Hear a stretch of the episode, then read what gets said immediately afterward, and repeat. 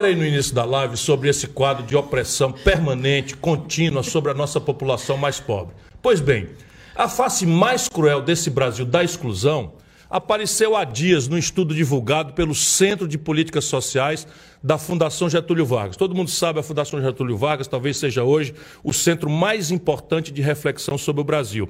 Não por acaso, Nelson Marconi, coordenador do meu programa de governo, lidera aí uma, um, um, grupo de mais de 600 sábios, é da GV de São Paulo e para ele eu mando um, um, forte abraço. Mas mostra a manchete aí dessa pesquisa que a Fundação Getúlio Vargas é, é, está divulgando. Risco de fome atinge recorde no Brasil e ameaça 36% das famílias. Está aí o retrato nu e cru do que podia acontecer de pior no Brasil. Segundo esse estudo, no final do ano passado, final do ano passado, nada menos do que 36% da população já estava vivendo em, em, situação de insegurança alimentar. É o termo técnico, como os técnicos chamam, né, aquelas pessoas que passam fome ou que comem menos do que o mínimo necessário todo dia. Levando em conta que a nossa população é de 213 milhões de pessoas, podemos dizer que cerca de 75, presta atenção, não deixa esse número passar aí como se fosse uma estatística.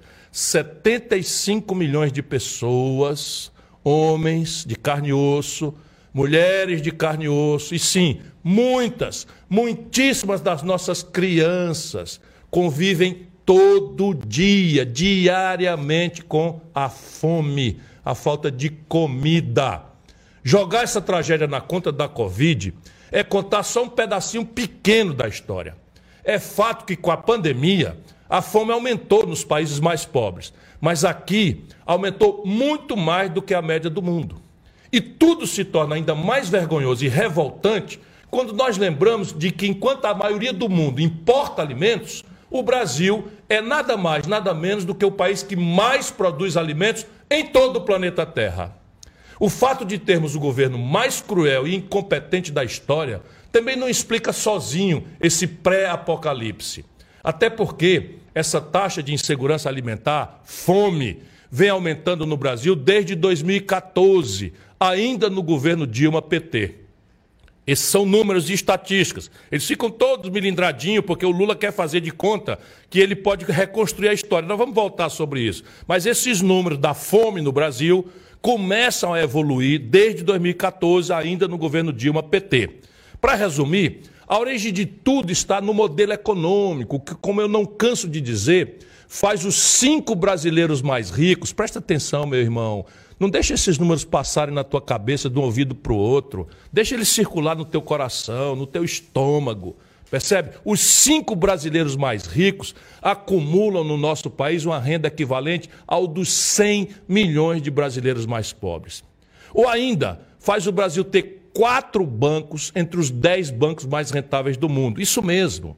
Enquanto a miséria se espalha e invade os lares do brasileiro com fome, quatro dos dez bancos mais lucrativos do mundo são do Brasil. E a tragédia é que o Brasil só tem cinco bancos acumulando 85% de todas as transações financeiras, obra de novo do PT, do seu Fernando Henrique, que fazem, como está demonstrado agora no Conchavo com, com o Alckmin, rigorosamente o mesmo modelo econômico e o mesmo modelo de governança política.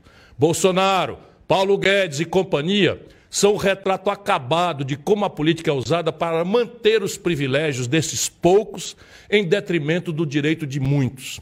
Agora mesmo, diante dessa notícia do crescimento da fome e da inflação, sabe o que é que o Bolsonaro faz?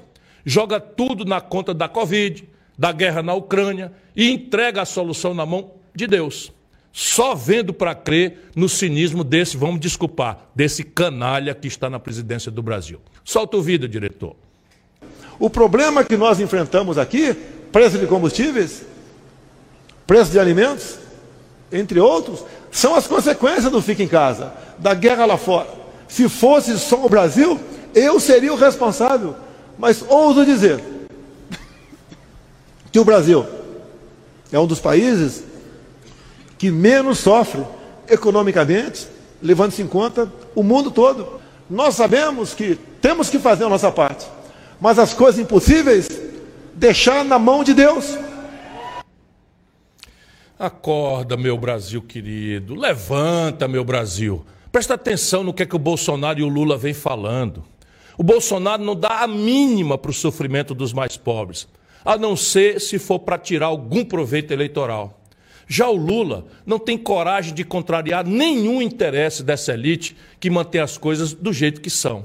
Vamos ser francos. O meu projeto, o nosso projeto, o Projeto Nacional de Desenvolvimento, é o único que garante a mudança desse sistema. E é por essa mudança que eu luto e vou continuar lutando por toda a minha vida. Mas vamos em frente, porque tem outros fatos que eu quero comentar. Um deles é o artigo que a competente jornalista Vera Magalhães publicou no jornal o Globo chamado O Futuro Não É Mais Como Era Antigamente.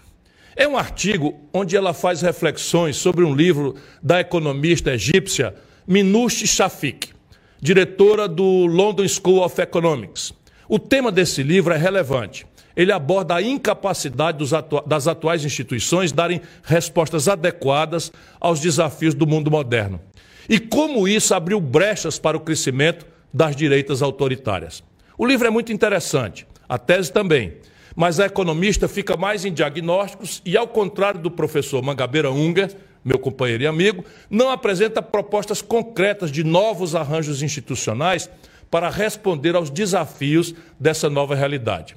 Porém, o que mais me intrigou no artigo da Vera, da Vera Magalhães, de novo, é quando ela traz o tema para o atual momento pré-eleitoral brasileiro e diz que ninguém, repito, diz ela, ninguém está discutindo temas como educação infantil, nova matriz energética, aposentadoria, etc. Ou seja, ninguém, diz a Vera Magalhães, discute nada de relevante.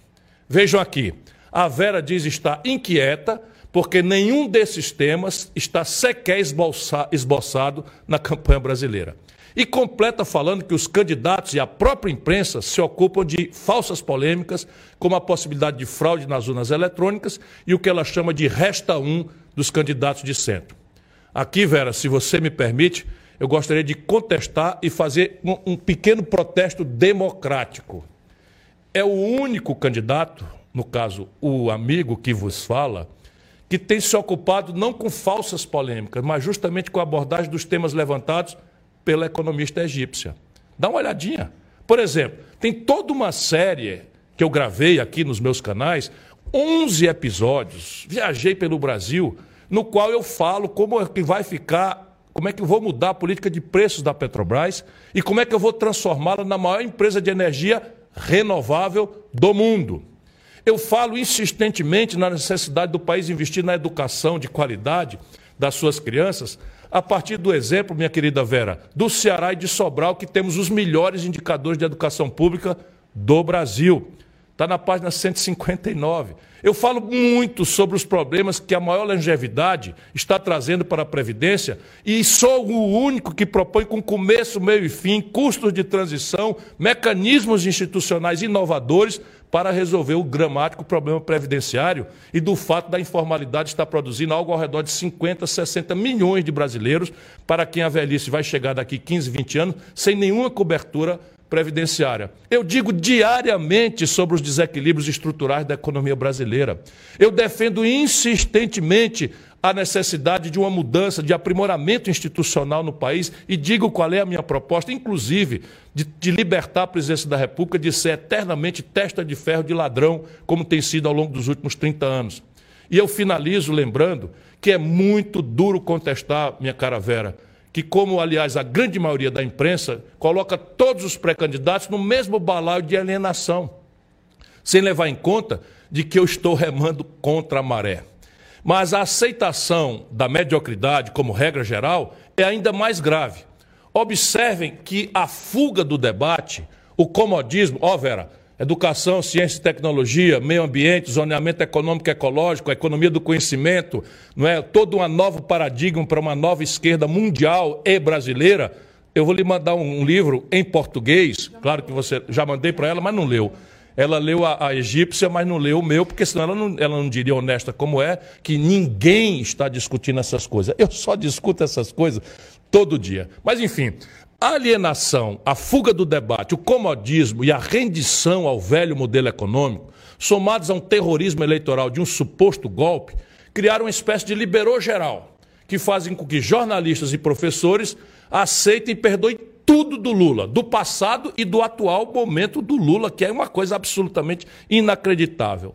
Vejam, por exemplo, o que diz aqui o professor Rudá Ritt, uma pessoa respeitada nos meios da esquerda universitária brasileira, inclusive por mim. Vamos lá. Francisco, como que analisa a questão da formação do projeto econômico do Lula? Tendo já sido levantado por matérias o nome do Persearida num cenário de crise social e das estatais da mida, na mida. Francisco, vamos lembrar, qual é o projeto do Lula? Ganhar a eleição. Como é que ele está fazendo a campanha? Foi para o Alckmin.